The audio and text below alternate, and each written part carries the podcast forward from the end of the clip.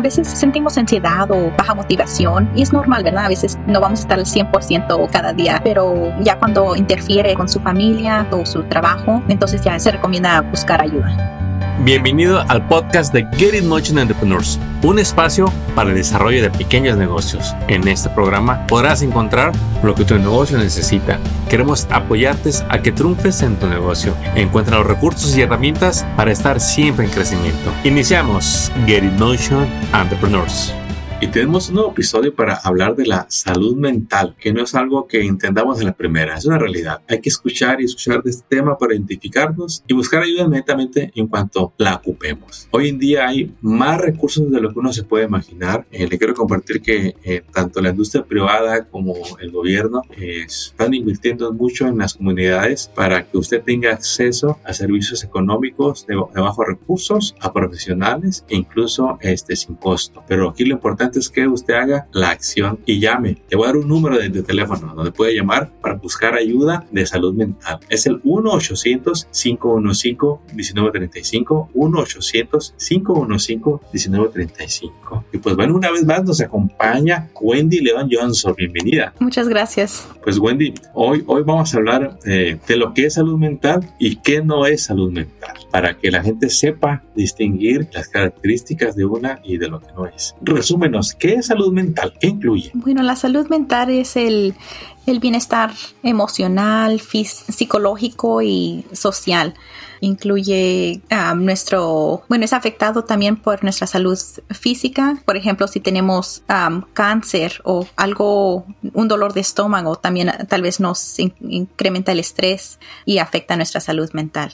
Si estamos haciendo ejercicio, a lo mejor eso nos beneficia y nos hace sentir mejor durante el día. Eso afecta nuestra salud mental. Ya. ¿Y me podrías dar algún ejemplo de algo que luego que pensamos que es salud mental y realmente no es, que es para otra área? Por ejemplo, yo si me quiero digamos, ¿sabes qué? Me siento desmotivado, me quiero motivar. Este, estamos hablando de salud mental, ¿sí lo es eso, Wendy? ¿O es simplemente es una meta más que cada quien va a lograr? Y pues digamos que si de alguna manera me siento deprimido, ya eso sí podemos decir que es salud mental. Sí, a, veces es, es sentimos ansiedad o, baja motivación y es normal, ¿verdad? A veces no vamos a estar al 100% cada día pero ya cuando interfiere con, sus vidas, a lo mejor está afectando sus relaciones en la, en, con su familia, relaciones con sus colegas o cómo está afectando su trabajo entonces ya es, se recomienda buscar ayuda. Te quiero hacer una pregunta. A veces escuchamos frases, palabras y como que decimos, ¿estará mi familia pasando por eso o seré yo uno de esos? Y es, por ejemplo, eh, cuando uno dice, ay, mi, familia es disfuncional. ¿A qué nos referimos con, con esa palabra disfuncional? Que a veces eh, hasta se nos hace fuerte, ni la entendemos, ¿verdad? Pero se, nos hace fuerte. ¿Qué es eso de una familia disfuncional, Wendy? Sí, a veces, especialmente como con los latinos no hablamos de los problemas Muy a menudo se esconde esos problemas de la casa para que no, por el que dirán, para, por preguntarnos, nos preocupamos por lo que van a decir los demás o para evitar conflictos entre, entre nosotros pero se resulta en, que la familia sigue igual, no hay cambios. En una familia disfuncional, tal vez unos familiares no se hablen con los otros o se evitan en los días de en holidays. Los días festivos. Los días festivos. Los días de fiesta, los puentes. Sí, se evitan, se tratan de evitar unos a otros o tal vez hay conflicto cuando se juntan las familias. Um, pero reconocer que aunque uno no puede tener, no tiene control de los comportamientos de los demás, reconocer que sí tienes control sobre cómo respondes a los, esos problemas, cómo respondes a protegerte a ti mismo de esos problemas, evitar cambiar cómo te comunicas con esas familiares para parar el ciclo disfuncional. Muy bien. ¿Nos puedes compartir, por ejemplo, para estas personas que sean que vivan situaciones de disfunción o de ansiedad, eh, ¿hay algo que nosotros podamos hacer en casa, Wendy? Quizá tenemos ya alguien que nos, sabe, que nos está ayudando, pero o quizá que queramos compartir algo con la familia, que llega un momento en que se abre, ¿no? En que el papá o, o que el hijo le dice, papá, me siento con ansiedad, ¿qué hago? Pues el papá o o no, no, no, no, está preparado. ¿Habrá algunos ejercicios o algunas preguntas que podamos usar en su momento, ya sea para uno o para la, la familia? Sí, hay, hay, muchos ejercicios que se puede practicar a sí mismo en, en la casa, incluyendo la respiración profunda, ¿verdad? A veces no reconocemos que pasamos todo el día sin, sin tomar un, una respiración profunda, donde um, se expande el estómago despaciamente, a veces tomar solamente 30 segundos y respirar profundo, darse una, uno el permiso de calmarnos. La respiración profunda nos va a bajar la, el estrés, los latidos del corazón se van a hacer más despacio, la, la presión, so darse la oportunidad de tomar una respiración profunda. Practicar la atención plena, mindfulness, también es otro ejercicio que se puede practicar. y hay varios ejemplos en, en YouTube donde se encuentran gratuitamente. Pueden ser ejercicios de meditación guiada que también son muy beneficiosos, beneficiosos para que practiquemos en cómo relajarnos. Yo recuerdo un ejercicio de, respiración que aprendí en YouTube, también lo leí en un libro y luego me lo recomiendan. Mm. y eso de respiración. El 784. Sí. Yo decía, ¿7 qué? decían pues como por eh, cuatro qué. Y yo y ya me dijeron no mira por cuatro segundos vas a, a inhalar a respirar.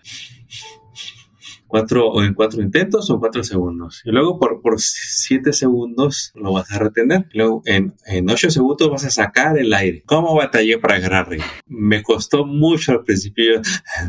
O sea estoy pegando y luego respiraba. ¿Y cuánto? Y se me olvidaba, se me olvidaron los números del ritmo. Me, le quiero compartir que me ha funcionado, pero me costó práctica eh, realmente eh, saber aprovecharlo. Tres números que me tenía que memorizar y me perdía, me desconcentraba y, me, y ahí es donde decía, mira que estos ejercicios son, efectivos. A mí me he dado cuenta de lo distraído que está uno o de cuántas cosas está uno pensando al mismo tiempo y es por eso que perdí el ritmo de 4, 7, 8, 4, 7, 8 pero le comparto que son efectivos y funcionan muy bien. Y me quiero imaginar que es para lo mismo para jóvenes, adultos y gente de la tercera edad. Sí, cualquier persona puede practicar ese ejercicio y, me encanta ese ejercicio. Y, sí es difícil de, practicar al principio, ¿verdad? Porque no tenemos esa práctica de respiras, respiramos um, muy levemente, no, no respiramos profundamente. Eso, falta la práctica de de poder desarrollar ese, ese um, muscle. Sí, cierto. Eh, ¿Qué otro ejercicio eh, podemos platicar? Eh, yo recuerdo de un ejercicio donde nos ayudan a usar los cinco sentidos. No sé si tú lo tengas presente ese, para que nos digas cómo funciona ese ejercicio. Sí, claro. Es un ejercicio muy bueno para, especialmente si estamos pensando mucho, si estamos preocupándonos, si nos sentimos ansiosos, para reconectar con, con sí mismo ahorita en el presente, ¿verdad? Ah, no estamos pensando en el, en el más allá, en mañana, en lo que tenemos que hacer.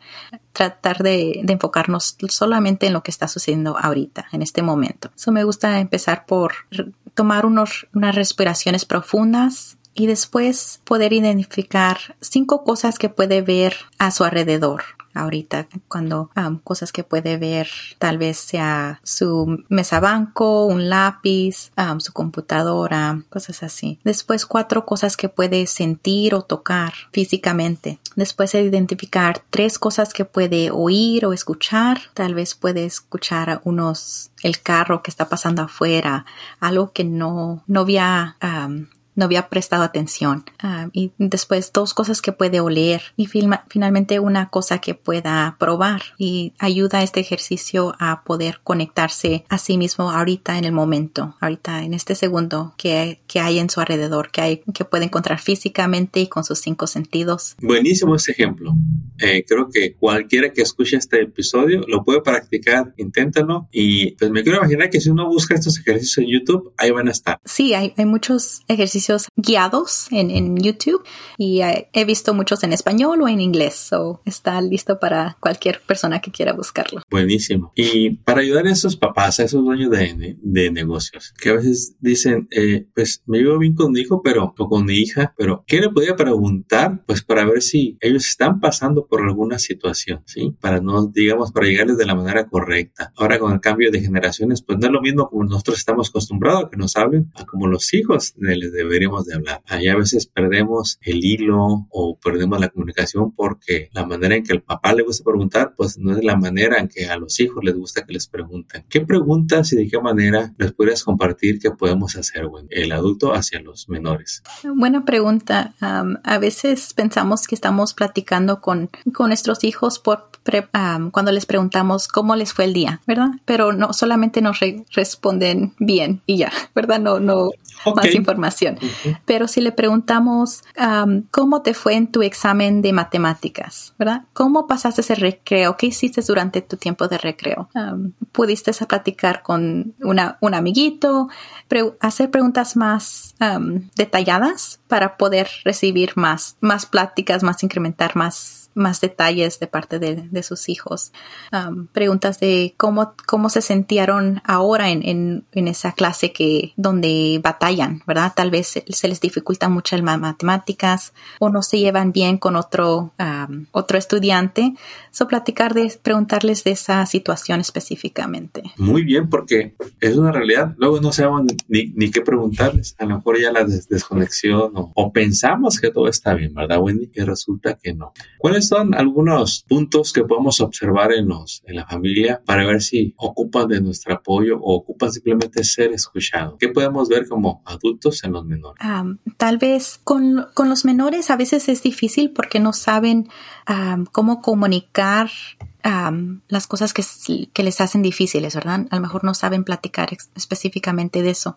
So, si, ver, si ven una conducta diferente, tal vez esté en más problemas últimamente en la escuela o no se está llevando bien con sus hermanos o otros estudiantes, si lo ve más aislado o más calladito, algo que vea que note que es diferente de, su comportamiento normal, porque muchas veces no nos dicen que están, que le está sucediendo. Tal vez un, un compañero les, les, está haciendo bullying, ¿verdad? Y no saben cómo comunicarlo eso a sus padres o a sus maestros. Pero mantener conciencia de si nota algún cambio en comportamiento en sus hijos. Buenísimo. Bueno, Wendy, que antes de concluir este episodio, que me gustó mucho lo que hablamos, de que a más de una persona le vamos a llegar y se va a decidir a buscar esa ayuda. Yo le voy a dar un número donde usted puede llamar para que sea asistido y lo guíen en donde puede encontrar asistencia para este tipo de situaciones. Y el número es el 1-800-515-1935, 1-800-515-1935. Y, y Wendy, ¿Con qué organización vienes tú eh, trabajando y cómo los podemos contactar ustedes? Claro, estamos, yo estoy trabajando con Jewish Family Services of the Desert. Estamos localizados aquí en Palm Springs, en el Valle de Coachella, y nos puede contactar al número 760-325-4088. Otra vez, el número de teléfono es el 760-325-4088. Wendy, muchísimas gracias por acompañarnos y por tu tiempo que nos has regalado. Eh, sabemos que más de un emprendedor te va a, contactar o más de una persona nos va a llamar al número 800 para poder guiarlos en donde pueden encontrar asistencia eh, de bajo costo o incluso gratuita cuando hay programas eh, para asistencia en la salud mental. Wendy, recibe un fuerte abrazo y saludos desde acá y esperamos, esperamos escucharte muy pronto en un nuevo episodio de esta miniserie Salud Mental. Muchas gracias Armando por la invitación. Acabas de escuchar el podcast de Get in Motion Entrepreneurs. Visita nuestra página para descubrir más recursos para tu negocio. Síguenos en las redes y suscríbete al newsletter del podcast. Visita getinmotion.org.